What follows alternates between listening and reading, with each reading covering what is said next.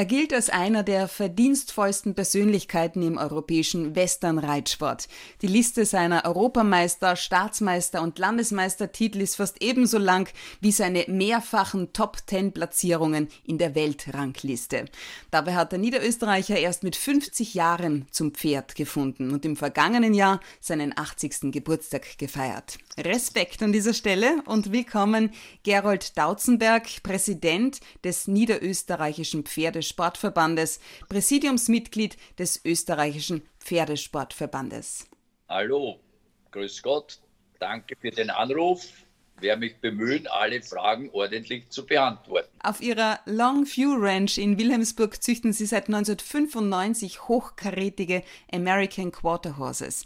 Vor welche Herausforderungen Corona Ihre Reitsportanlage, dem Pferdesport als Ganzes bisher gestellt hat und noch stellen wird, über das Siegen und was passiert, wenn Sekretärinnen einen Urlaub buchen sollen, bei dem einen nicht Fahrt wird. Darüber unterhalten wir uns jetzt.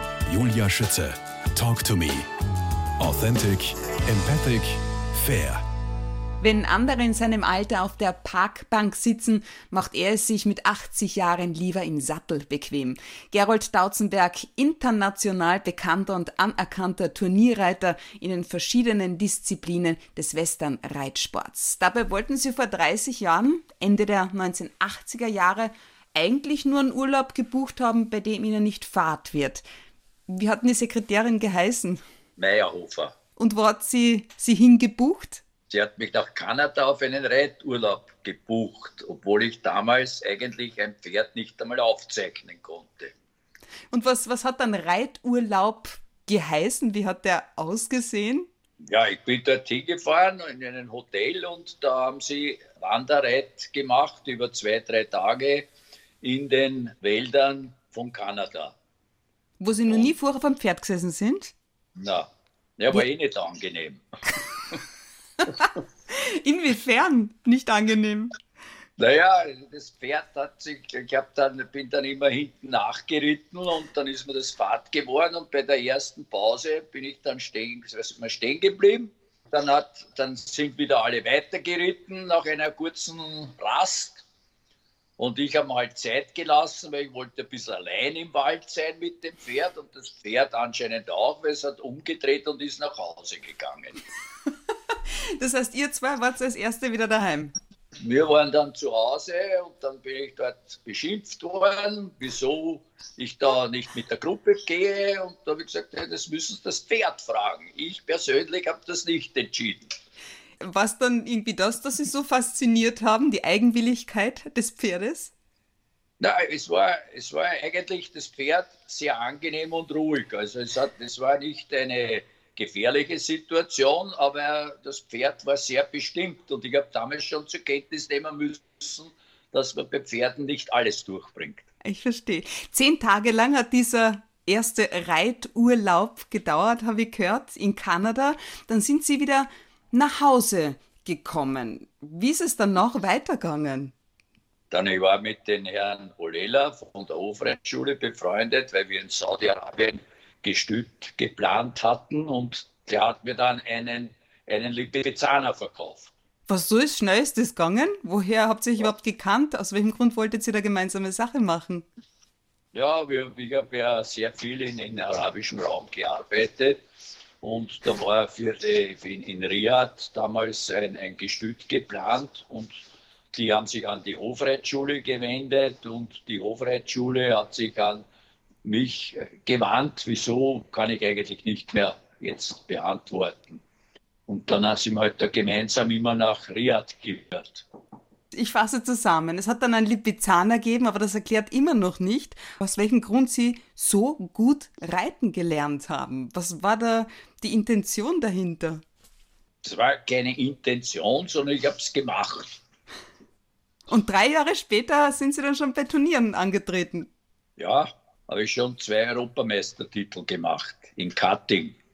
Das klingt so einfach, so äh, verrückt, das ist unfassbar. Ja, man muss schon äh, eines sehen, dass ich war damals, glaube ich, 54, 55 und habe bis dorthin immer aktiv Sport betrieben.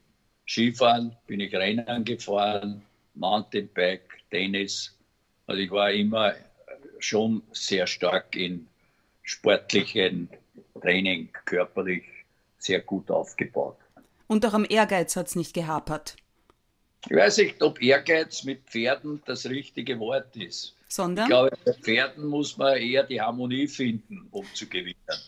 Und was war dann immer die, die Motivation hinter ihren wirklich großen Erfolgen. Neben den Europameister, Staatsmeister, Landesmeistertiteln haben sie sich einige Male ja in den Top Ten der Weltrangliste platziert, waren 2008 Weltranglisten Erster in der Disziplin Reigning Amateur. Was mich motiviert hat, erstens einmal habe ich mich in die Pferde verliebt und es war für mich normal, auf ein Turnier mit sieben, acht Pferden zu fahren und die alle allein vorzustellen. Hat es einmal eine Zeit gegeben, wo Sie einfach alles bei jedem Turnier, bei dem Sie angetreten sind, abgeräumt haben? Also alles kann man nie sagen, aber durch das, dass ich eben in allen Disziplinen mit so vielen Pferden gestartet bin, habe ich eigentlich keine Europameisterschaft ohne 12 bis 14 Medaillen verlassen. Das ist unglaublich. Wie oft hat sie ihre Ehefrau bei Turnieren begleitet? Nie, weil das hätte mich nervös gemacht. Ich verstehe.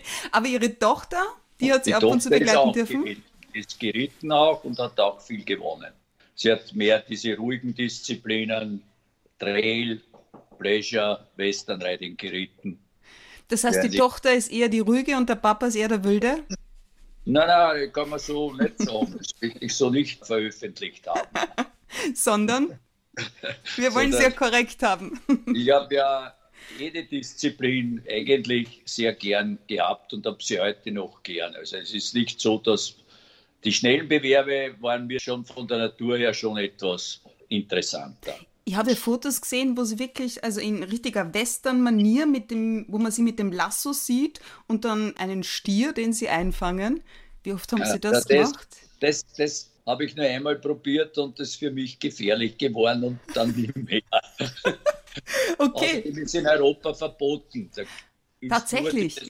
Breakaway äh, okay. zu, zulässig. Das heißt, das Lasso wird mit einem Bruchband befestigt und wenn es die Kuh gefangen hat und ein Zug drauf kommt, dann äh, reißt das ab, damit das Tier keinen Schmerz hat und keine, nicht zu Boden geworfen wird. Das heißt auch, das wird nicht mit Stieren gearbeitet, sondern mit Kühen. Habe ich das richtig verstanden? Mit, ja, mit, mit Stieren, mit kleinen Stieren schon in Amerika.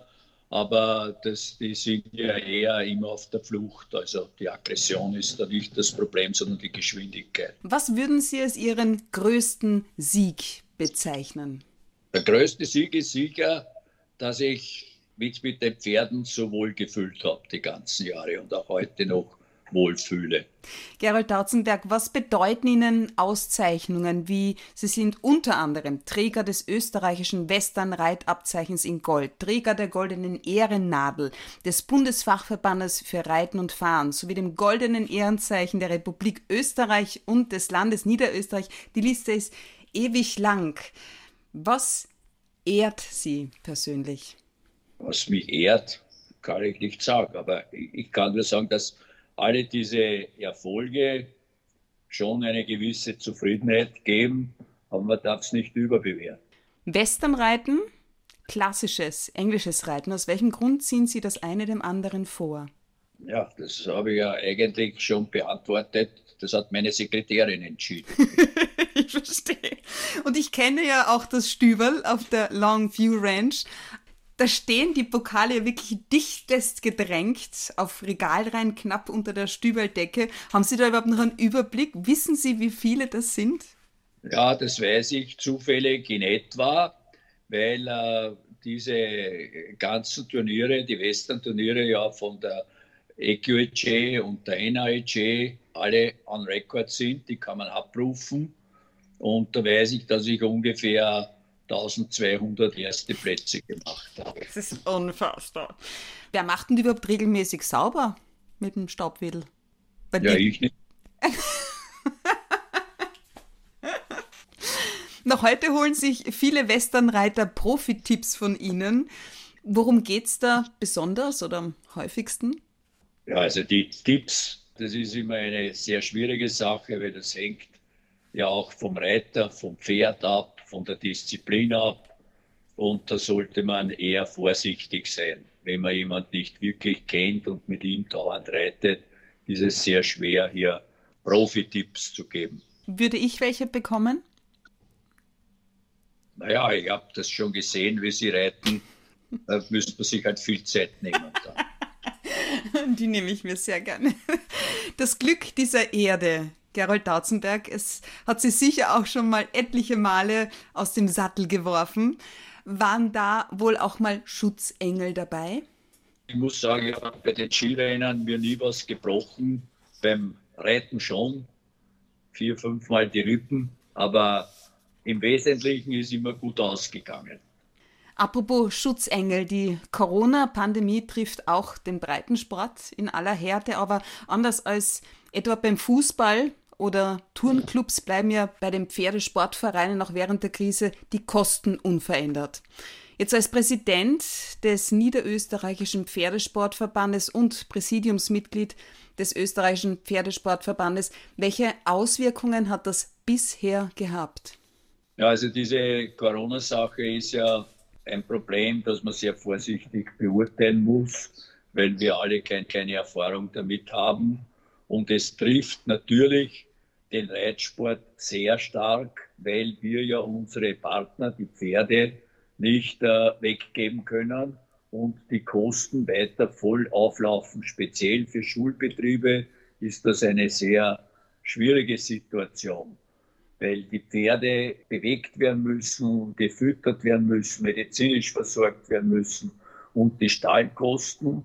Und äh, ich bin sehr froh, dass die Regierung sich hier bemüht und auch Verantwortlichen, dass es Förderungen gibt. Leider fließen die viel, viel, viel zu langsam, aber das ist für mich, war ja auch in der Politik und in der Administration habe ich Einblick, es ist halt nicht so einfach in einem Land etwas schnell durchzusetzen. 1995 haben Sie ein landwirtschaftliches Anwesen in Wilhelmsburg gekauft, das, auf das Sie eine der bekanntesten Reitsportanlagen im Land haben bauen lassen, die Longview Ranch. Was bedeutet sie Ihnen? Wofür steht sie? Ja, es ist eine Ranch wie jede andere und dient eigentlich für, für, für Sport, für Hobby, für Erholung wir haben auch äh, die Möglichkeit für Ausritte und ich habe eben Einsteller und sehr viele eigene Pferde, weil ich habe kein einziges meiner Pferde, mit denen ich gewonnen habe, verkauft. Und da ist eben jetzt das Drama, dass die alle so an die 30 werden und jedes Jahr man sich von einigen verabschieden muss. Und das ist immer nicht sehr lustig. Man kann aber auch Babys bestellen bei Ihnen. Gerold Dautzenberg. Wir züchten, ja. Sie meinen jetzt nicht mich persönlich, oder? Nein. Ja. Aber Sie sind da ein Experte trotzdem auch darin, ne? Bei der Zucht. Ja, wir machen das schon. Wir, haben, äh, wir züchten, aber relativ wenig, weil äh, die, das Problem ist ja nicht nur die Zucht, sondern auch die Ausbildung und vor allem, äh, dass die Pferde dann einen guten, sicheren Platz bekommen, bleiben ja doch dann 30 Jahre am Leben meistens und da muss man schon auch eine gewisse Verantwortung übernehmen. Ich tue das zumindest. Das heißt, Sie schauen Sport sich die Leute auch schon äh, näher an, bevor Sie ja, ihnen ein Pferd verkaufen. Soweit man das kann. Das ist natürlich keine wissenschaftliche Grundlage, aber man versucht halt zu sehen, ob das Pferd hier eine Chance hat und nicht als, als Sportgegenstand gesehen wird. Gerald Dautzenberg, wie wird Corona den Reitsport noch verändern? Was vermuten Sie? Wie ist die allgemeine Meinung unter, ich sage einmal, Ihresgleichen? Worin sehen Sie auch die größten Probleme? Also noch auf sich zukommen? Die Probleme sehe ich eigentlich in den Corona-Folgen, weil äh, niemand heute weiß, wie sich die Wirtschaft weiterentwickeln wird und wie die Bevölkerung darunter leiden wird, dass wir eben Arbeitsplätze verlieren, dass wir Märkte verlieren und dass eben hier ein Wirtschaftseinbruch kommt, der sich zweifelsohne auch auf die finanziellen Möglichkeiten der sportbetreibenden Reiter auswirkt. Und das ist ein Problem, das, das man auf sich zukommen lässt. Da kann man nur hoffen, dass es nicht zu böse wird. 250 Pferde, 26 Prüfungen und viele strahlende Gesichter trotz strenger Coronavirus-bedingter Auflagen haben das Bild des Turnierauftaktes nach der dreimonatigen Corona-Zwangspause im Pferdesportpark Magna Resino am Wochenende 6. 7. Juni geprägt. Wie sieht das Sicherheitskonzept des österreichischen Pferdesportverbandes derzeit bei Turnieren aus? Also wir haben das ja auf unserer Homepage veröffentlicht und ich muss eines sagen, das äh, ist für mich wirklich eine positivste Überraschung, dass die Bevölkerung sich so strikt an diese Vorgaben hält, im Allgemeinen und im Pferdesport speziell wirklich darauf geachtet wird, dass äh, die Corona-Auflagen eingehalten werden. Wie sehen die in etwa aus? Was darf man darunter vorstellen? Meine, am Pferd hast du ja, eh ja ständig genug Abstand. Ja, aber bei, in den Stallgassen und äh, es wird zum Beispiel in vielen Stallungen jetzt in den Boxen aufgesattelt und da versucht man eben zu isolieren. Und äh, es ist jetzt sehr viel gelockert worden, aber der Aufruf der Regierung, und das verstehe ich, ist trotzdem so weit wie möglich diese Auflagen so einzuhalten, dass es keine mutwillige Ansteckung gibt. Und äh, wir haben ja alle keine Erfahrung damit. Und ich glaube, es ist richtig, dass man Vorsicht als oberstes Gebot anwendet. Mhm. Wofür setzen Sie sich sowohl als äh, NÖPS-Präsident als auch als ÖPS, Präsidiumsmitglied, derzeit besonders ein? Zum Beispiel im NÖPS machen jetzt Schulungskurse, wie die Leute zu Förderungen kommen können. Wir haben da Fachleute engagiert, die wir bezahlen vom NÖPS und die kostenlos eben Vorträge halten. Da haben wir mal drei geplant. Wir haben ja 500 Vereine in Niederösterreich in etwa und wir werden versuchen, die Leute an, an Fördermittel heranzuführen, soweit das auch nachweisbar ist, dass Schäden eben entstanden sind. Als ehemaliger Politiker, ganz kurz und knapp, was wünschen Sie sich von der Politik? Ich, ich muss sagen, ich bin von der Politik positiv überrascht. Sie versuchen ja alles, um zu helfen. Die Trägheit, die aus der Masse entsteht, die müssten Sie ein bisschen mehr zur Kenntnis nehmen und versuchen, es äh, noch etwas schneller umzusetzen. Weil hier ist Schnellgeldbedarf. Wenn es zu lange dauert, ist oft gar keine Reparatur mehr möglich in Betrieben. Gerold Tautzenberg, Ihre Philosophie lautet Pferd ist Partner. Wie darf ich das verstehen? Ja, so wie es alle Pferdesportler verstehen sollen.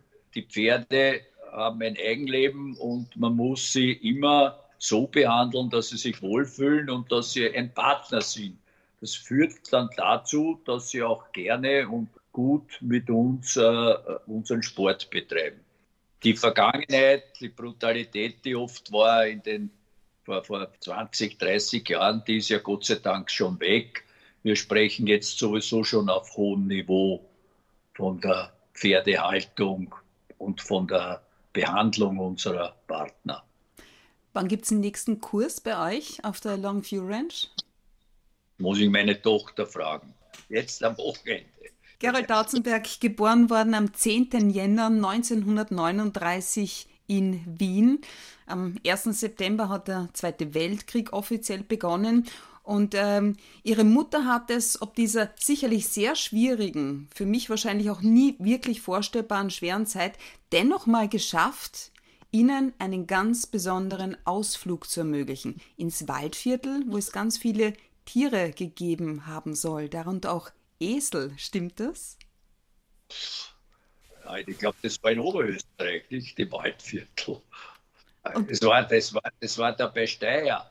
Da, da, waren, ja, da, da habe ich am Bauernhof mitgearbeitet. Das war damals der Urlaub. Nicht, nicht gegen Bezahlung also und auch nicht müssen, sondern freiwillig.